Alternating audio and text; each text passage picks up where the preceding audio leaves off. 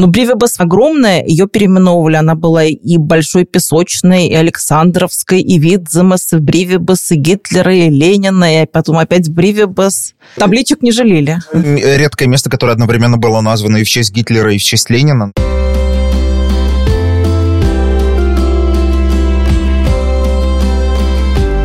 Чао. Это новый подкаст Кот и мы его ведущие Кристина Худенко и Николай Овчинников, которые продолжают отшифровывать современные латышские коды. Новый выпуск получился несколько политическим, при том, что задумывался ровно наоборот, культурным и познавательным. Начался он из первой серии статей проекта Код ЛВ, когда я, вдохновившись фильмом про стрелков «Души в снежном вихре», решила отследить биографии двух писателей Александров Гринов – русского и латышского. Ты таких знаешь, Оля? Ну, про русского я весьма наслышан, а про латышского, ну вот я знаю, что он есть, что он, собственно, вот написал упомянутое тобой произведение, но не более того. Ну вот это произведение, оно, в принципе, и не переводилось на русский язык, поэтому я тебе скажу, что я сама в школе его тоже не проходила. Почему-то нам даже не предлагали. Наверное, потому что он достаточно сложный. Но вот я знаю, что наш коллега российский, Лев, например, вот мечтает выучить латышский настолько, чтобы прочитать вот «Туши в снежном вихре», он сказал. Ну, это похвальное желание. Мне кажется, вообще в целом латышский, если ты живешь в Латвии, надо выучить, чтобы прочитать что-нибудь. Я пока не читал местную литературу, и мне кажется, что я пока еще не готов для этого. А если мы не готов. Делфи я иногда иногда читаю на латышском. Вот, стараюсь, во всяком случае, чтобы понимать, о чем пишут. И не только Делфи. Но я тебя немного порадую, потому что, когда мы вышли на улицу Александра Грина, оказалось, что, ну, наверное, 9 из 10 человек вообще не знают, кто это такой, поэтому ты знаешь как-то уже больше 9 из 10 прохожих по улице Грина когда мы спрашивали вот латышей, они, конечно, все говорили про вот этого Александра Сагринца, а когда мы спрашивали русских, они, ну, в основном все говорили вот про алые паруса и так далее. В общем, но улица, понятное дело, что вот названа в честь латышского Александра Сагринца. И тогда мы даже провели, кстати говоря, викторинку. Вот, например, заплаканная и расстроенная Мэри сказала, что идет в город заложить обручальное кольцо. Она прибавила, что Мэннер согласился дать денег, но требовал за это любви. Как ты думаешь, это латышский или русский, Александр? Латышский, конечно же. А вот и неправильно. Это русский. Это русский? Mm. Ого.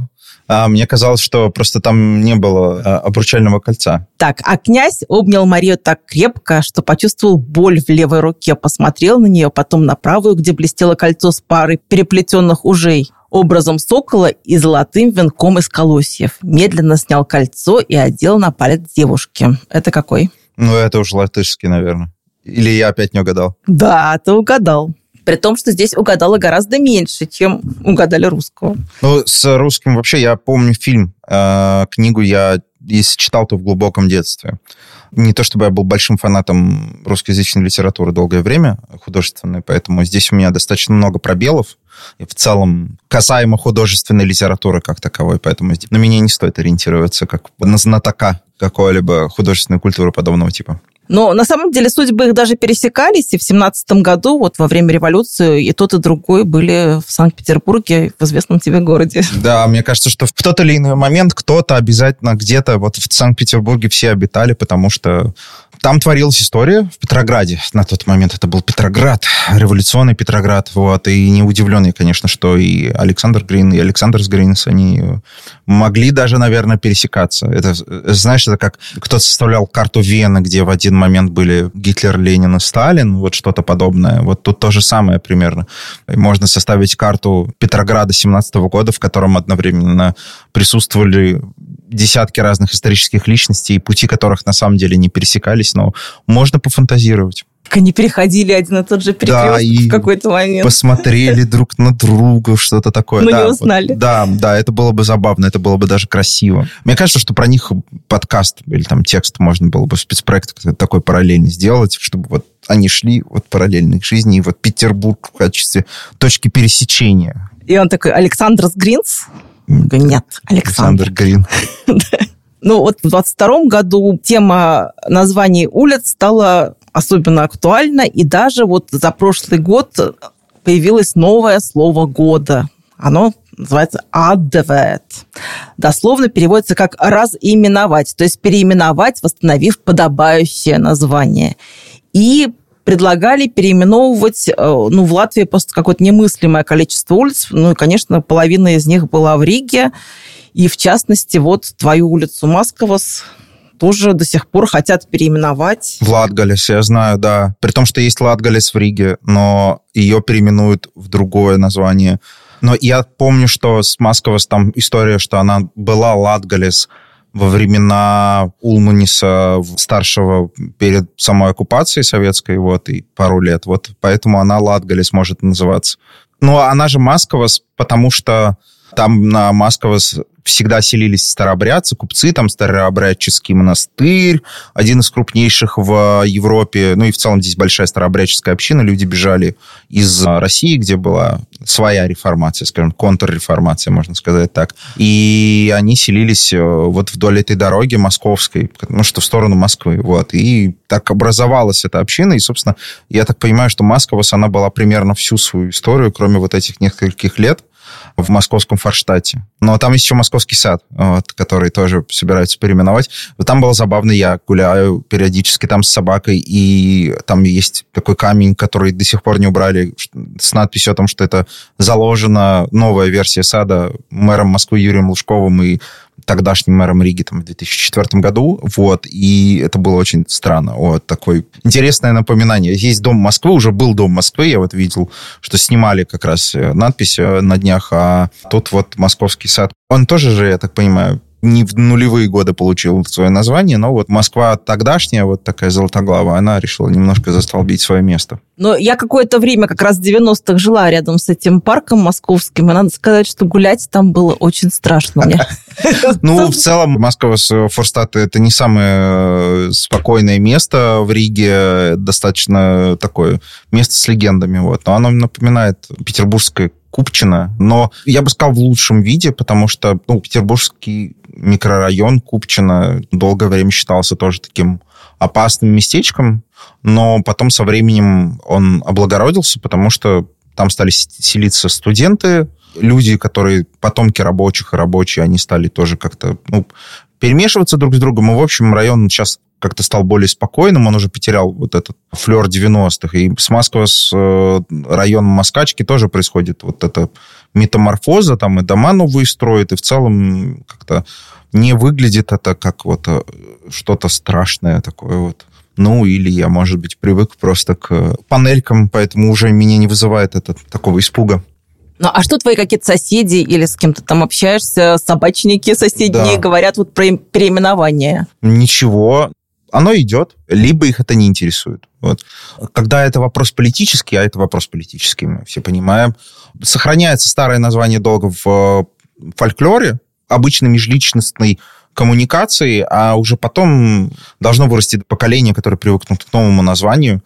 Это как в э, Петербурге многие люди старшего поколения называли э, некоторые улицы центра города по-старому, там, Желябова или Софьи Перовской, хотя это уже давным-давно малые конюшины, большие конюшины, казанские и прочее, потому что просто привыкли. Ну, это то же самое, скорее всего, произойдет придется менять там документы и прочее. Это когда переименовывают маленькую улицу, я все понимаю, но просто Масковас это очень много домов, и это, конечно, будет грандиозно. Вот она, по-моему, длится, она очень далеко, в общем, это бежит дорога, и я живу там во второй сотне, и это не последняя сотня домов. Я вот, кстати, задумалась, что больше, Масковас или Бривибас, вот центральная Бривибас поменьше, по-моему. Но она просто центральная прям, да. А она это... же за мост туда идет. Да, вот. да. Это, кстати, вот тоже забавно э, в сравнении с Петербургом, что в Петербурге есть Московский проспект, один из самых длинных, и есть Невский проспект. Вот Невский, он короче, чем Московский, но важнее по статусу вроде бы. А Московский просто широкий, тоже большая такая правительственная трасса.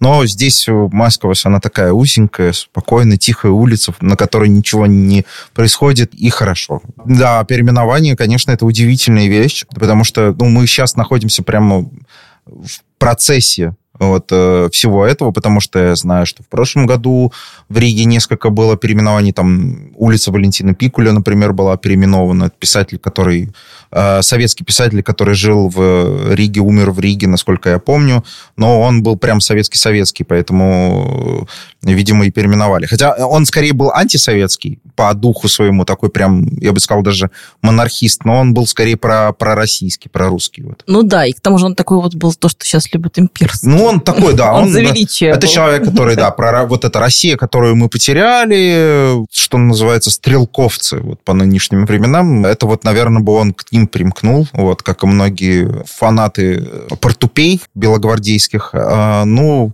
да, поэтому, конечно, вполне себе органично, что имя этого человека исчезает с карты города.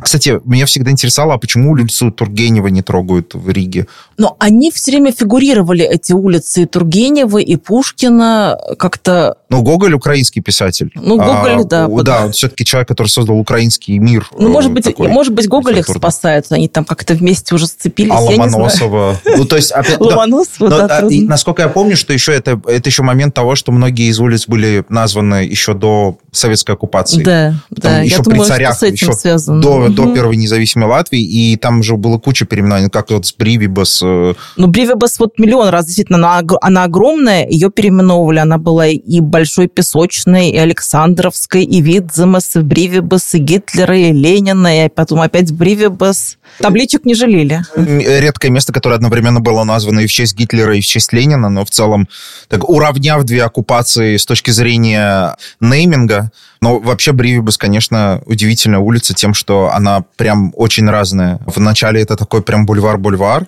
столичный, а потом это превращается тоже в такую трассу городскую, такой проспект. Вот, и здесь много таких мест. Мне очень понравилось, что бульвар Райниса остался в советское время бульваром Райниса. Его спасло то, что Райнис был левым, при царях и социал-демократом, и поэтому ему сохранили название, а так бы он, наверное, бы тоже был бы назван там бульваром Кропоткина какого-нибудь или Плеханова, вот, поэтому э, он остался. Зато сейчас Райнису время от времени достается по первое число. Ну, им всем достается, потому что есть Александр Чак же тоже немножко сотрудничал да. с советской властью. Ну, вот это была вот история недавно как раз с муралом э, известного э, латвийского драматурга на Новом Рижском театре. На Смильниса, да, о том, что он тоже сотрудничал, получил сталинскую премию целую. Вот. Э, в Советском Союзе сталинская премия и госпремия впоследствии, это была такая высшая награда творческому лицу и там представителю науки. Сейчас, наверное, таких просто нет. Э, ну, по факту аналогов там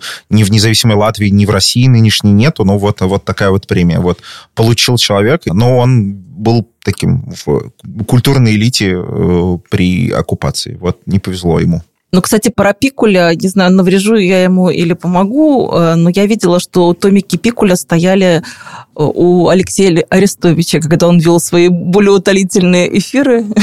нас как раз это обсуждали, я подумала, а вот у Арестовича стоит себе. Ну, э, Арестович такой забавный персонаж. Мне кажется, что в целом он может что угодно читать и, и как бы и, скорее это не, не навредит уже ни, никому, никак, ни ему, ни им. Пикуля я в детстве читал. Вот. А в какой-то мере он... Э, вот антисоветскость он умеет воспитывать. Да? Вот. А, наверное, любовь к имперской России в меньшей мере. Это, это такой вот флер, который доступен только особым персонажам, которые просто вот сами по себе фанаты психологического доминирования. Скорее, это больше не любовь к потрясениям, к революциям. Вот, э, наверное, такое он воспитывает. Но что было в библиотеке летом, читал, что на даче, вот то и было. Ну, напомним, что эту улицу переименовали в аллею и тропу Бируты Баумана. Угу. Это художница. Вообще мне нравится, что таким образом Латвия как независимая страна показывает, что у нее очень много людей, в честь которых можно переименовать, потому что есть всегда стереотип, что чем меньше страна, тем меньше героев. Но это вот абсолютно не так. Ну вот я для своей статьи взяла трех героев, которых переименовали, и, и меня их масштаб, честно говоря, вот просто пленил, потому что они вот именно отражают, насколько Рига была вот таким мощным и вот прямо европейским-европейским городом. Угу. Вот, например, Зента Мауриня. Да а Зента Мауриня кто такая? Я не знаю, как... А, я читал, читал, читал, это была какая-то стихи, которые там сочиняют, типа того, там, какая-то там поэт или кто у них там. Литературовед, и она прям сотнями раздавала в Швеции, в Германии лекции по литературе, ездила прям как с гастролями, как какой-то скриптонит. При этом она в пять лет заболела полиомиелитом, и, как известно, тогда это был просто приговор, потому что она из коляски больше не вылезала. Но нашелся человек, который был от нее в таком восторге от ее и умственных, и человеческих качеств, что он просто влюбился в нее и везде ее возил на машине, выносил на руках, нес на эту кафедру. И когда даже после войны они э, эвакуировались, они по-прежнему были востребованы. И при этом у нее один из ее любимых писателей был Достоевский. Ну, это в целом неудивительно. Достоевский это уже не российское, это мировое достояние, к счастью. Мне кажется, что он уже окончательно превратился в часть э, мировой истории. Но он ее не поверг еще к тому же ко всему ни в какую депрессию, судя по всему. Хотя, наверное, она там тоже отчаивалась время от времени, но прожила она очень долго. 81 год она прожила все это время была очень активной, и жизнь у нее закончилась там в кругу друзей, она просто вот как-то тихо, красиво ушла. Это было в тот день, когда она давала лекцию, опять Ого. же. То есть она была совершенно фантастическая. Вот. Потом я взяла еще Анну Бригадера. А вы знаете, кто это такие? Нет, конечно. Все, конечно. Ну, понятия не имею. Не знаю, то ли писательница, то ли кто. Точно я не знаю даже. Это была улица Брандколна, советского генерала. И эту улицу Брандколна разделили на три части. Часть отдали Анне Бригадере, часть Зенте Маурине и часть еще Визмы Белшевиц. Но я рассказала про тех двух, потому что они как бы из одного времени. И Анна Бригадер, и Зента Маурини. Они начинали свое творчество в XIX веке и полноценно работали вот во времена независимой республики. А Анна Бригадера была тоже невероятно активная женщина, и, ну, самым, конечно, ее известным трудом считается «Спридитес», угу. Как раз у нее... Мальчик с пальчик. Мальчик с пальчик латышский. Но латышский мальчик с пальчик сильно отличается, потому что он такой весь овен какими-то э, богами, такими помощниками какими-то. Вот все это вот в таком каком-то флере полуязыческом у него происходит еще. Ну, то есть он стал вот таким вот символом вот этого латышского ловкого мальчика, который вот найдет свое счастье во что бы то ни стало. Угу. При этом сама Анна, вот в отличие как раз от Зента Маурини, у нее с мужчинами вообще никак не складывалось. Кто-то там умер, потом был женатый, потом вообще по переписке она общалась. И как-то вот так вот только под конец жизни она поселилась со своим издателем. И вот единственным ее сыном был вот Спридитес. Ну, конечно, у нее было огромное количество тоже пьес. Была это вот Майя и Пая про хорошую и плохую девочку, Чудо-птица Лолита. Их время от времени ставят в, то в кукольном театре, то в театре, и они постоянно такие востребованные очень. Это вот как раз то, с чего вот мы обсуждали в подкасте про точки входа угу. для изучающих язык. Мне кажется, что ее творчество подошло бы для того, чтобы войти в латышскоязычную культуру, потому что она писала достаточно доступные, насколько я понимаю, книги, достаточно просто написанные для того, чтобы это понимали люди, у которых не очень высокий уровень языка на данный момент. Ну да, и чтобы проникнуться ее творчеством, можно съездить э, в Терваты, и там есть вот такой как бы поместье Спридиши, которое ей к 25-летию литературной деятельности выдала Латвия. Вот О. раньше такое вот было, что вот за заслуги ей вот наградили участком и какой-то развалюхой, которую она привела в порядок, там устроила дом, розарий. Э, тоже сейчас же идет сериал на Go3 в кинотеатрах про другого писателя, которому выдали поместье, тоже независимая Латвия, чтобы он тоже привел в порядок. Мне кажется, что это такая, я так понимаю, что это какая-то такая распространенная история была в, в Латвии первого периода независимости. То есть мы вот вам раздадим здание, Вот вы сделаете с ними что-нибудь хорошее. Ну да, я думаю, что таких людей, наверное, было много э, помощников, которые там Безусловно. охотно... Мальчиков с пальчиков. да, мальчиков с пальчиков. Ну и еще одни герои, которые мои кумиры, такие два брата Каудиши, они сменили Келдыша, академика, который идеолог был космической промышленности Советского Союза. Ну, памятник которому был долгое время в парке Рижского канала, теперь его нет. Он был не только идеологом космической отрасли, но еще и советской оружейной отрасли, которая, собственно, стала базой для нынешней российской э, оружейной отрасли, деятельности которой мы в последнее время наблюдаем в Украине. Неудивительно, что с Келдышем хочется как-то попрощаться. В пользу братьев Каудиши, которые жили в Эцпеболге, и они чем только не занимались при том, что у одного было образование два класса, у другого вообще не было образования, они оба выучились сами, стали народными учителями, один там 43 года преподавал, написали 15 учебников по разным дисциплинам, причем как они писали эти учебники? Они сами там пешком на каких-то подводах, на поездах объездили всю Европу, там забирались на Эйфелеву башню, когда только-только ее поставили, там э, были на Рейне, и, и везде они все сравнивали с Латвией. Говорили, вот если бы вот на этой излучине Рейна пристроить берег Гауи, вот там нам знакомый, вот, вот это бы была идеальная река. Мне кажется, что это очень удобно. Типа, ты вот показываешь э, через масштаб своей маленькой страны. Очень круто. Ни разу не видел их учебников. Наверное, они уже устарели немножечко географически и там, исторически, но у них, конечно, это вообще удивительная история. Но вот э, сейчас уже в наши времена не нужно так ездить далеко и, и там кататься. Вот. Э, но в целом, мне кажется, что за такими подвижниками будущее всегда. Да, и при этом вот этот Рейнис старший был, он мало того, что он учебники писал, он он про прошел гораздо больше даже, чем его брат, потому что его брат больше учителем работал. Ну, Рейнис, понятное дело, что у него вообще не было никакого образования, но mm-hmm. он самоучкой был.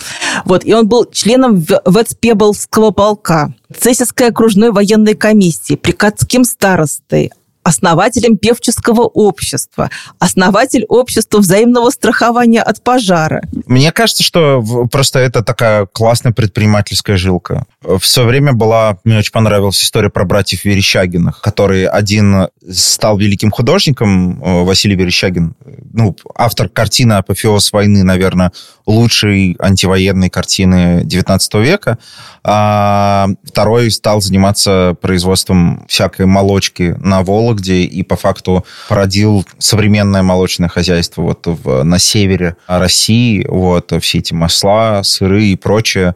Э, то, чего до не было в таком количестве. И еще заодно помогал там, например, Менделееву химику знаменитому, автору таблицы. Я уверен, что есть где-нибудь еще примеры таких вот семей, там, с двумя-тремя братьями, сестрами и так далее, которые э, смогли описать и одновременно порадовать мир. Вот, скажем так. И вот этот Рейнис, он, э, в отличие от брата, которого было два класса, он э, с русским языком не очень дружил. В свое время его включили в состав латвийской делегации в поездку в Петербург на коронование Александра Третьего. И вот он собирался какую-то речь произнести, но передали эту речь вот человеку, который лучше владел русским языком, а не просто его заучивал. Опять же, это, это очень интересный момент про национальные окраины Российской империи XIX века. Безусловно, Россия пыталась заниматься русификацией этих самых окраин, но мы не берем там Сибирь, где просто в силу неравенства и других совершенно как бы территорий, территориальных природных условий там все было иначе. Но в Европе это выглядело обычно так. Э, Россия что-то к себе присоединяла, там кусок Польши, э, Литву, Курляндию, Э, Эстляндию, будущую Латвию и Эстонию, там, Финляндию, и каким-то образом пыталась под себя ассимилировать, но в итоге получалось как-то не очень, потому что уже есть длительные свои собственные традиции. Поэтому, наверное, кстати, территория нынешней Латвии была лучшим местом для обкатки закона об отмене крепостного права. Его, собственно, в, тут отменили наверное, одним из первых э, на территории Российской империи, потому что его по факту ну, особо и не было. Здесь совершенно другой вид предпринимательства, как и в Польше, например, там, или в Финляндии. Вот, и там и налоги другие, и территориальное устройство другое. Но вот оно так выглядело. Поэтому даже неудивительно, что иногда люди не учили язык э, метрополии, империи, потому что просто им это было не нужно. Они как-то вот, вот им, наверное, вот немецкий, я уверен, он знал лучше. Да, вот, да, да, безусловно. Потому что как бы вы всю жизнь торгуете с Германией, а не, ну, типа, из Петербурга у вас есть только железная дорога, по которой что-то когда-то привозят. Вот. То же самое с Финляндией, да, которая была всегда, ну, она вообще всегда была таким особым регионом в составе России, Российской империи после передачи от Швеции, которая по факту и не стала никогда частью России. Она всегда оставалась чем-то отдельным. Тут то же самое абсолютно. Ну, в общем-то, в связи с крепостным правом они и прославились, потому что они написали знаменитый роман «Времена землемеров», и этот роман как раз и рассказывает про то, как э, при отмене крепостного права э, ловкие вот эти землемеры под руководством хозяев старались как-то заузить кусочки крестьянские, и иногда это приводило к настоящим трагедиям. Вот в этом романе молодой человек, который вот хочет э, с хозяйской дочкой сойтись, вот, в общем, в результате ничего у них не получается. И там вот в этом романе эти вот братья со свойственным им язвительностью так отразили местных жителей точно, что многие узнали себя. И в газетах даже появились объявления, вот, например, было такое, многие соотечественники заблуждаются, считая, что братья Каудит из романа «Землемеров» в лице Шваукста описали меня. Сим утверждаю, все это не я. Точка. Вацпеболга трейдитес. Мне кажется, что все, все настолько реалистично было. Я видел фильм с Ви Артмана, да. старый, э, снятый на Рижской киностудии. Вот я сейчас смотрю, 1968 год. Это такая классика э, латвийского кино советских времен. И это был достаточно такой яркий пример реализм шестидесятников 19 века плюс реализм шестидесятников 20 века. И, в общем, да, всем советую посмотреть. Хорошее кино, оно тем более на латышском. Вот. Можно, наверное, где-то найти на латышском с русскими субтитрами и вот заодно немножко подтянуть язык. При этом вот э, судьба у них э, сложилась во многом, во, во всяком случае, одного похоже на то, как они написали в книге. Этот Матис в 18 лет выбрал себе местную девушку в невесты, ей тоже было 18 лет, но мать не хотела отдавать ему, потому что она все и подыскивала человека более состоятельного, в том числе к ней сватался даже вот автор Лачплесиса Пумпурс. И в итоге они поженились только когда им было по 45 лет. Ого. То есть они так тянули, тянули, и наследников, к сожалению, не оставили. А вот этот старший Рейнис, он надумал жениться только в 40 лет, потому что он ценил свободу и вот любил ужасно эти путешествия. Но в последний момент передумал, потому что увидел, что его будущая жена положила на пол свежеиспеченный хлеб. И после этого он сообщил, что он болен нервами и выплатил ее родителям 400 рублей отступных. Господи, боже мой. Он занервничал мужчина, не, не, не ожидал такого, бедный. Какая же какое тонкое мужское эго. У них в Эцпеболге есть дом-музей, называется Кална Кайбинос, в том доме, где они жили вместе. Я немного расстроилась, что, выйдя на остановку и опросив местных жителей, мы какое-то почувствовали равнодушие. Потому что, мне кажется, если знать вот эти истории, ну, как-то даже и приятнее жить, наверное. Брат Колдис? Я. Es брат Колдис. Мне вообще в целом кажется, что это важный момент в изучении мира вокруг себя, когда ты просто узнаешь, в честь кого названы улицы, э, на которых ты живешь. А мы вот в «Волне» сейчас делаем серию просто материалов об основных улицах Риги, потому что это перестает быть просто названиями э, на троллейбусных остановках. Это начинает приобретать некоторый объем, потому что лень и нелюбопытство приводит к самым большим бедам и надо от них стараться избавляться всеми возможными способами. Мне как-то повезло, я все время жил на достаточно скучных улицах. Э, в Петербурге я жил на проспекте Испытателей. У нас просто в Петербурге есть такая тема, по-моему, она здесь тоже немножечко есть, по тематике объединять. Вот, например, там я жил на Испытателей, и там все улицы были названы в честь авиации. Там были улицы названы в честь исключительно там писателей, э, э, поэтов. Были на, улицы, названы в честь героев э, Второй мировой. Были э, улицы, названные в честь э, городов Восточной Европы. И вот, вот как-то сгруппированы у нас был знаменитый район, и остается знаменитый район пяти дураков, это наставников, э, энтузиастов э, и так далее. А, э, тоже в честь советских терминов.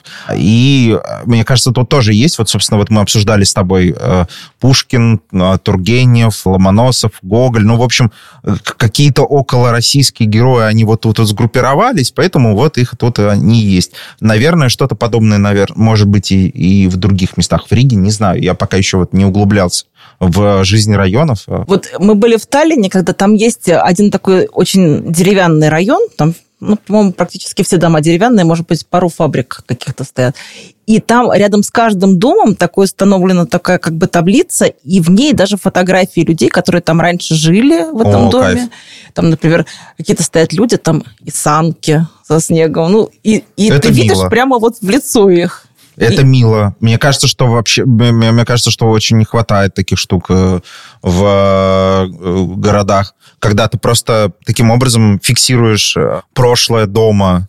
Это, опять же, да, знаменитое пушкинское «Мы ленивы, не любопытны». Мне кажется, что просто людям часто некогда и не до того.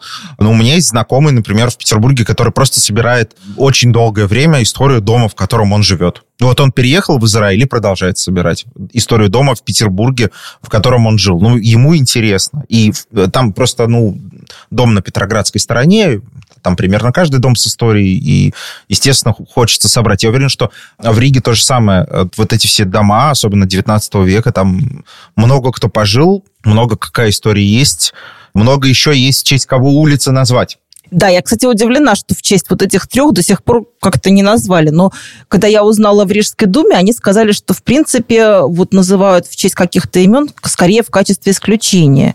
И в этот раз вот это вот все было связано все-таки с, вот с этими политическими событиями, а так они вроде как и не торопятся называть какими-то именами. На мой взгляд, зря. Но есть, наверное, какой-то список претендентов. Интересно было узнать, есть ли в Латвии реально список претендентов на наименование. В России, я знаю, есть закон, например, о том, что нельзя там наименовать в течение какого-то срока после смерти. Это сделали еще в советское время, борясь со сталинизмом, когда называли города и улицы в честь еще живущих людей. И был там Сталинград, и э, Молотов в честь э, Молотова и так далее, Перми. Правда, в России на этот закон иногда плюют. Есть улица Ахмата Кадырова, который умер не так давно по меркам э, истории и по меркам закона. С одной стороны, это очень важно увековечить память человека, если там он скончается, и сразу там его памятью увековечить, назвать в честь него что-нибудь и как-нибудь. А с другой стороны, ну, иногда нужно дать личности отстояться. Ну да, я думаю, что если это такая мощная личность, то уж лет пять его не забудут как минимум. Это правда. Ну, а мы вам говорим о та. А та? Выпуски Код ЛВ можно послушать не только на портале Delphi, но и в Spotify и Apple Podcast. Подписывайтесь. Над подкастом работали звукооператор Эмил Сестулес, режиссер монтажа и автор джингла Эльдар Фаттахов, и мы, ведущие подкаста Код ЛВ, Кристина Худенко И Николай Овчинников.